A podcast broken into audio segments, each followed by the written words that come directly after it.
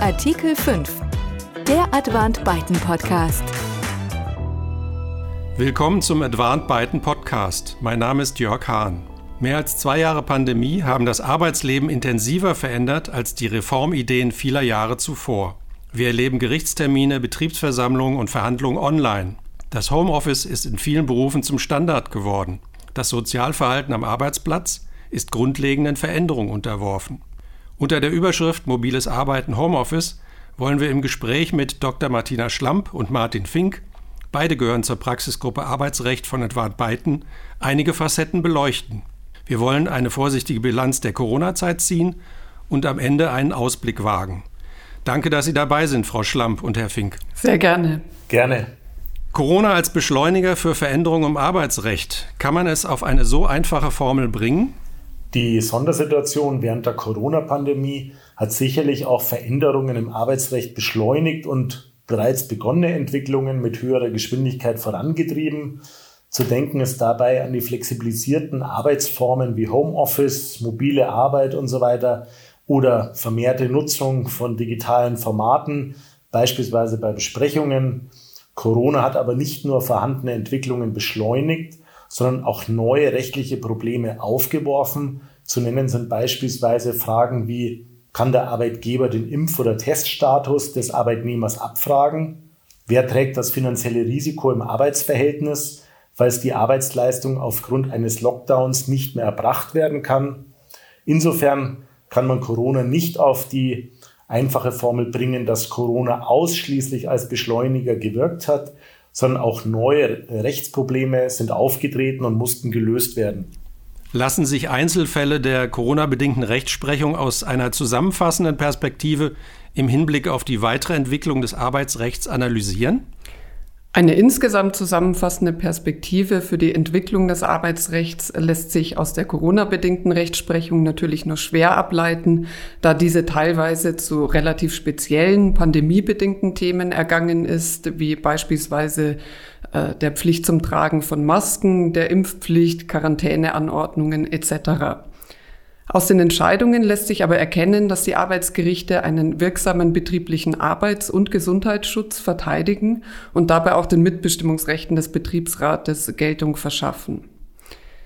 Im Hinblick auf die weitere Entwicklung des Arbeitsrechts kann in dem Zusammenhang die Rechtsprechung zu Arbeitsausfall und Entgeltfortzahlung, aber vor allem auch rund um das Thema Homeoffice, zur Anordnung von Homeoffice oder auch der Rückkehr aus dem Homeoffice in den Betrieb sicher noch richtungsweisend sein, erst recht, solange es dazu in Deutschland noch keine gesetzlichen Regelungen gibt. Denn die Arbeitsgerichte haben den Arbeitnehmern auch keinen generellen Anspruch auf Homeoffice zugestanden und behalten den Arbeitgebern das Recht auch weiterhin vor, jedenfalls bei billigem Ermessen, die Rückkehr aus dem Homeoffice in den Betrieb anzuordnen. Auch zu mobiler Arbeit aus dem Ausland gibt es bereits ein Urteil. Das Arbeitsgericht München lehnte auch hier einen Anspruch für Arbeitnehmer auf mobiles Arbeiten im Ausland ab. Gleichzeitig sehen die Gerichte aber auch nach wie vor keine einseitige Anordnungsmöglichkeit von Homeoffice durch den Arbeitgeber gegen den Willen des Arbeitnehmers und lassen eine einseitige Anordnung nur in besonderen Ausnahmefällen, wie beispielsweise aus Gründen des Arbeits- und Gesundheitsschutzes zu. Es ist ja zu unterscheiden zwischen mobiler Arbeit bzw. Homeoffice und Telearbeit. Was sind die Leitplanken? Wo hat sich vielleicht etwas verschoben? In der Praxis wird gerne untechnisch von Homeoffice gesprochen, wenn tatsächlich mobil gearbeitet wird. In rechtlicher Hinsicht sind nämlich die verschiedenen Formen des Arbeitens außerhalb der dienstlichen Räumlichkeiten zu unterscheiden. Telearbeit ist dabei der einzige legal definierte Begriff.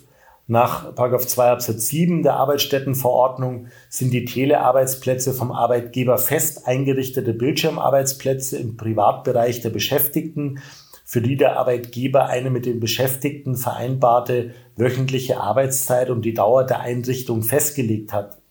Mobiles Arbeiten ist dazu im Gegensatz nicht legal definiert. Entscheidend ist, dass der Arbeitnehmer die Arbeit von einem beliebigen Ort außerhalb der Betriebsstätte erledigt. Häufig wird dies über eine Verbindung zum Betrieb per Informations- und Kommunikationstechnik realisiert. Homeoffice meint an sich, dass der Arbeitgeber dem Arbeitnehmer einen häuslichen Arbeitsplatz einrichtet und der Arbeitnehmer dann von diesem Arbeitsplatz aus seine Tätigkeit erbringt. Homeoffice meint dabei mobiles Arbeiten von zu Hause aus.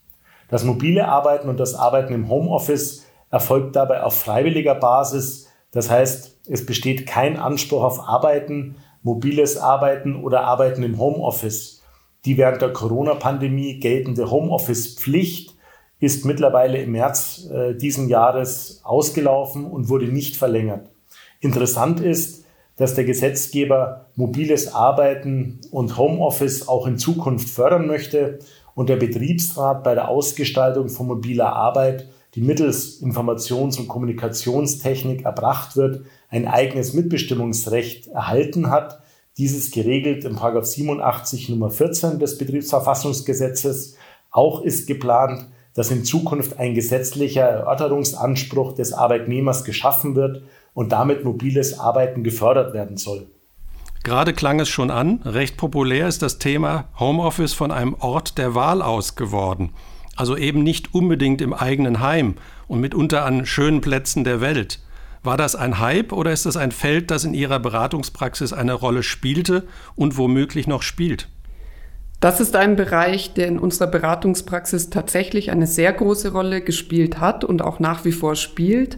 Ich würde sagen, das ist äh, zu einem Trendthema fast schon geworden. Ähm, zu Beginn der Pandemie ging es hier mehr um Fragen rund um das klassische Homeoffice, das heißt das Arbeiten von zu Hause aus. Der Trend ging dann aber immer mehr Richtung mobile Arbeit, also der Arbeit von jedem beliebigen Ort nach Wahl des Mitarbeiters und das dann vermehrt auch aus dem Ausland.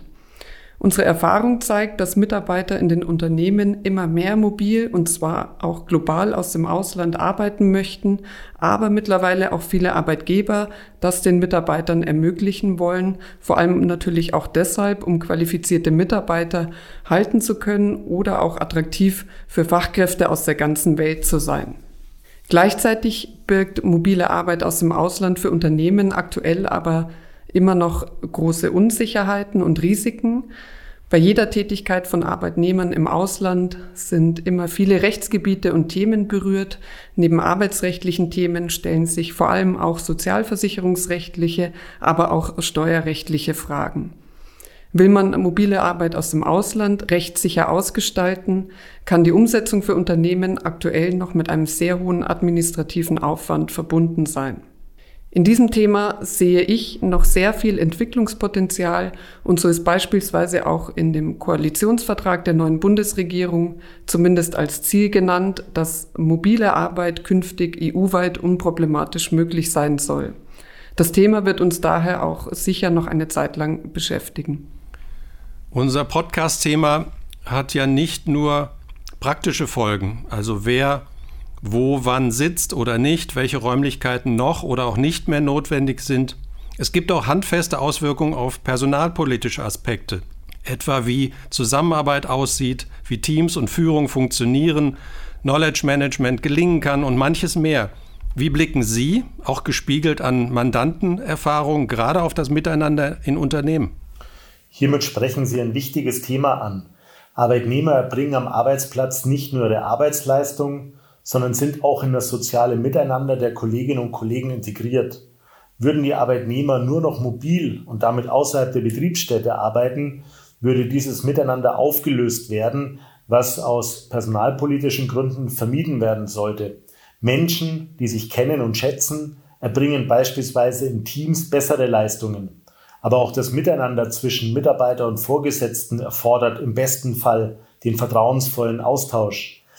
Dass das soziale Miteinander wichtig ist, zeigen die Anstrengungen der Unternehmen, die beispielsweise gemeinsame Weihnachtsfeiern, Sommerfeste, Oktoberfestausflüge oder sonstige Teambuilding-Maßnahmen organisieren, um gerade dieses Miteinander zu fördern. Dementsprechend ist bei aller notwendiger Flexibilisierung des Arbeitens auch an diese Aspekte zu denken und es sind beispielsweise feste Bürotage abzustimmen oder aber die Zahl der Arbeitstage im Homeoffice sind zu begrenzen. Es zeigt sich außerdem in der Praxis, dass das Arbeiten im Homeoffice noch mehr Anstrengungen bedarf, was die gemeinsame Kommunikation anbetrifft. Lassen Sie uns noch ein äh, weiteres Feld betreten. Die Digitalisierung macht gerade in Krisenzeiten Riesenschritte, war und ist somit auch ein Segen. Betriebsräte können auch weiterhin ihre Sitzung als Video- oder Telefonkonferenz durchführen. Das aber ist an enge Grenzen gebunden. An welche genau? Hier sprechen Sie einen weiteren wichtigen Punkt an. Während der Corona-Pandemie galt eine Sonderregelung im äh, Betriebsverfassungsgesetz, 129, wonach beispielsweise Betriebsratssitzungen oder auch Sitzungen einer Einigungsstelle virtuell stattfinden konnten. Dabei war das virtuelle Format eine gleichrangige Möglichkeit mit dem persönlichen Treffen. Diese Regelung hat sich nach meinem Verständnis auch bewährt. Leider hat der Gesetzgeber die dauerhafte Neuregelung in diesem Bereich im 30 des Betriebsverfassungsgesetzes mit weniger digitalen Möglichkeiten geschaffen. Lediglich dann, wenn sich der einzelne Betriebsrat eine Geschäftsordnung gegeben und in dieser Geschäftsordnung eine virtuelle Sitzung des Betriebsrats vorgesehen ist, kann in virtuellen Formaten getagt werden. Die Möglichkeit von virtuellen Einigungsstellensitzungen ist leider vollständig entfallen. Insofern hätte man sich aus der Praxis mehr Mut auf Seiten des Gesetzgebers gewünscht, damit die verschiedenen Gremien zwischen den bestehenden Möglichkeiten an Sitzungsformaten frei entscheiden können. Ist die juristische Debatte zu der Frage beendet, ob es zulässig sein kann, Betriebsratssitzungen im Online-Format durchzuführen und dabei wirksame Beschlüsse zu fassen? Ich meine, dass im Moment eine Regelung durch den Gesetzgeber in 30 des Betriebsverfassungsgesetzes geschaffen wurde, die virtuelle Betriebsratssitzungen ermöglicht. Damit ist aus Sicht des Gesetzgebers im Moment dieses Thema abgearbeitet, auch wenn nach meinem Verständnis und dem Verständnis vieler Praktiker diese Regelung leider nicht so weit geht, wie dies erforderlich wäre. Insofern wäre meine Hoffnung, dass der Gesetzgeber noch einmal über die Reichweite der virtuellen Gestaltungsmöglichkeiten nachdenkt, auch wenn ich dies im Moment für wenig realistisch erachte. Stichwort Vertraulichkeit. Sind Aufzeichnungen zulässig? Was ist im Hinblick auf Betriebsversammlungen mit Übertragung im Betrieb oder mit Streamen im Internet etwa? Nein, Aufzeichnungen sind nicht zulässig, weder bei Betriebsratssitzungen noch bei Sitzungen der Einigungsstelle und auch nicht bei Betriebsversammlungen.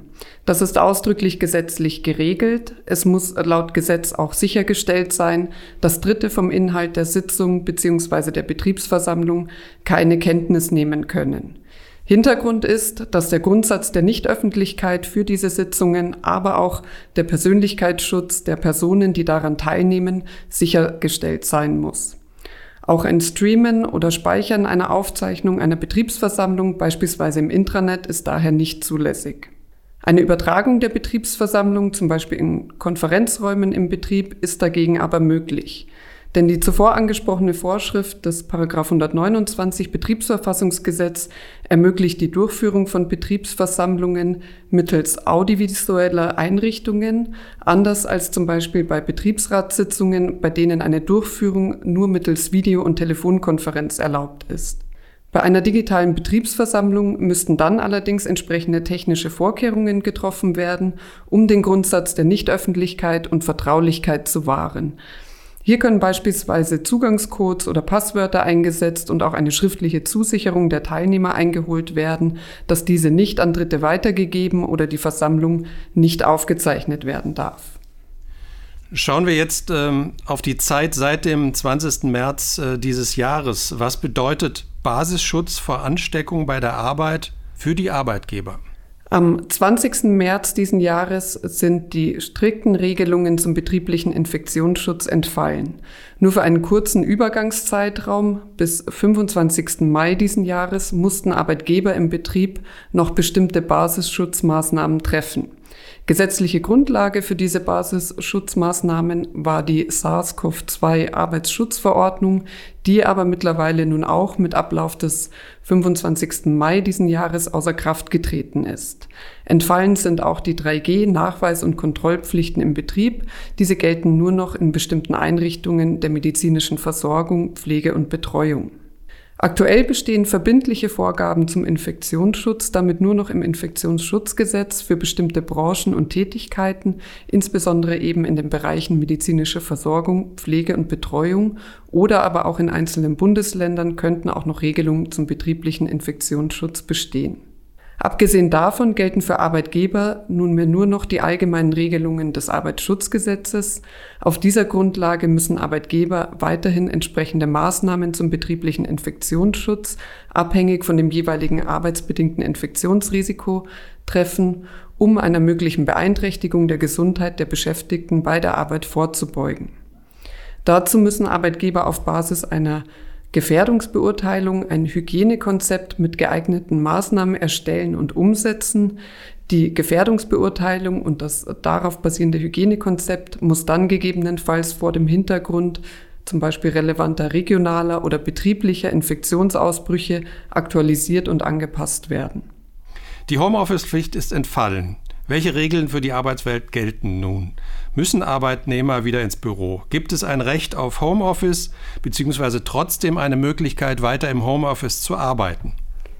Die Pflicht des Arbeitgebers, Homeoffice anzubieten, bzw. die korrespondierende Pflicht der Arbeitnehmer, dieses Angebot auch wahrzunehmen, ist entfallen. Diese vorübergehenden Pflichten basierten auf einer Sonderregelung aufgrund der Covid-19-Pandemie. Eine allgemeine gesetzliche Grundlage, nach der Arbeitnehmer einen Anspruch auf Homeoffice haben, gibt es in Deutschland aktuell nicht. Ein solcher Anspruch könnte sich für Mitarbeiter daher allenfalls aus individuellen arbeitsvertraglichen Vereinbarungen oder zum Beispiel aus einer Betriebsvereinbarung oder Tarifvertrag ergeben. Gibt es keine entsprechenden vertraglichen oder betrieblichen Regelungen, müssen die Arbeitnehmer wieder ins Büro kommen. Allenfalls unter Fürsorgegesichtspunkten wäre es denkbar, dass Arbeitgeber beispielsweise vorerkrankten Arbeitnehmern die Möglichkeit geben müssen, weiterhin auch im Homeoffice zu arbeiten. Hier wäre dann eine Abwägung der Risiken für den Arbeitnehmer auf der einen Seite und die Interessen des Arbeitgebers auf der anderen Seite erforderlich. Dabei wird es sich aber in der Praxis um Einzelfälle handeln. Perspektivisch wird, wie es auch im Koalitionsvertrag der neuen Bundesregierung genannt ist, eine gesetzliche Regelung zum Homeoffice kommen. Die geplante gesetzliche Regelung wird aber keinen generellen Anspruch für Arbeitnehmer auf Homeoffice vorsehen, aber jedenfalls einen Erörterungsanspruch. Das würde dann bedeuten, dass der Arbeitgeber den Wunsch des Arbeitnehmers auf die Tätigkeit im Homeoffice nicht ohne weiteres ablehnen kann. Kurz mal aus Arbeitnehmersicht. Wer Angst davor hat, sich im Büro oder im Betrieb mit Corona anzustecken, verhält sich als Arbeitnehmer idealerweise wie? Ausgangspunkt ist natürlich das jeweils im Betrieb bestehende Hygienekonzept. Dies kann beispielsweise regelmäßige Testungen beinhalten oder aber auch das Tragen von entsprechenden Schutzmasken. Wenn es meine berufliche Tätigkeit erlaubt und mein Arbeitgeber hiermit einverstanden ist, kommt natürlich auch mobiles Arbeiten in Betracht, um mögliche Infektionen zu vermeiden. Gerade mit Blick auf den kommenden Herbst, in dem die Zunahme von Infektionszahlen wieder zu befürchten ist, wird dieses Thema aller Voraussicht nach wieder wichtiger werden. Wenn wir zum Beispiel auf Portugal gucken, aktuell dann zeigen die Zahlen ja, dass äh, Befürchtungen für kommenden Herbst und Winter nicht ganz grundlos sind. Ähm, über Arbeitnehmer, die zu einer besonders gefährdeten Personengruppe gehören, haben Sie gerade schon kurz gesprochen ähm, und die möglichen Fürsorgepflichten erwähnt. Muss ein Arbeitgeber noch kostenlose Corona-Schnelltests anbieten? Das Thema kostenlose Tests reicht ja weit über die Arbeitswelt hinaus.